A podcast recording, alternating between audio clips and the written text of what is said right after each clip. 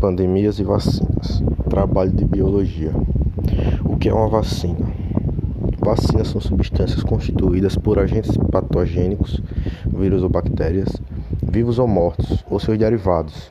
Elas estimulam o sistema imune a produzir anticorpos, os quais atuam contra agentes patogênicos causadores de infecções. As vacinas são seguras e causam poucas reações adversas, sendo essas geralmente leves e de curta duração. Trata-se da principal forma de prevenção de inúmeras doenças. Como as vacinas agem no nosso corpo.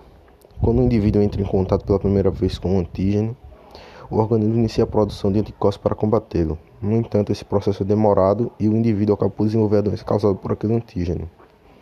As vacinas, por meio do desenvolvimento da chamada memória imunológica, a introdução do agente patogênico morto enfraquecido ou seus derivados no organismo estimula o sistema imune a produzir anticorpos. Futuramente, quando o indivíduo infectar-se com aquele agente, o organismo produzirá uma resposta imunológica de forma mais rápida para destruí-lo, antes que ele cause algum dano.